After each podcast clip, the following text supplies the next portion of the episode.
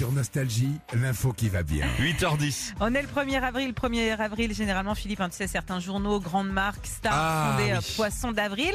Alors, par exemple, l'année dernière, il y a la marque Lego qui avait annoncé dans une vidéo que les nouvelles briques auraient des capteurs de mouvement pour qu'elles puissent s'écarter quand on s'en approche et qu'on évite de marcher dessus.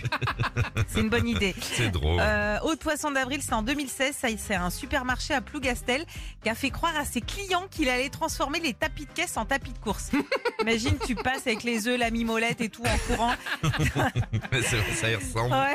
Toujours en 2016, la RATP avait renommé la station de métro Opéra par Apéro. Oui, oui, oui. Ah, très drôle. Tu t'en rappelles? Ouais. Euh, Et puis, euh, il y a la compagnie de gendarmerie de Digne-les-Bains. Oh, ça, c'est aujourd'hui. On l'a trouvé dans la presse à l'instant, en région PACA, qui fait croire qu'il lançait une brigade féline pour attendrir les automobilistes. Retrouvez Philippe et Sandy, 6h-9h sur Nostalgie.